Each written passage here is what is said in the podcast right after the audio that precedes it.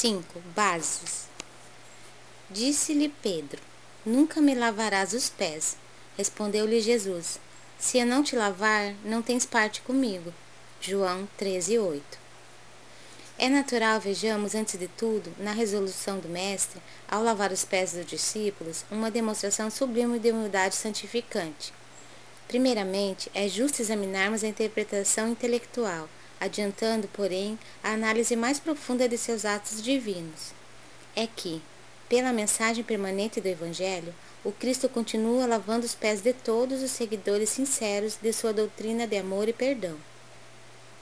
O homem costuma viver desinteressado de todas as suas obrigações superiores, muitas vezes aplaudindo o crime e a inconsciência. Todavia, ao contato de Jesus e de seus ensinamentos sublimes, sente que pisará sobre novas bases, enquanto suas apreciações fundamentais da existência são muito diversas. Alguém proporciona leveza a seus pés espirituais para que marche de modo diferente nas sendas evolutivas. Tudo se renova e a criatura compreende que não fora essa intervenção maravilhosa e não poderia participar do banquete da vida real.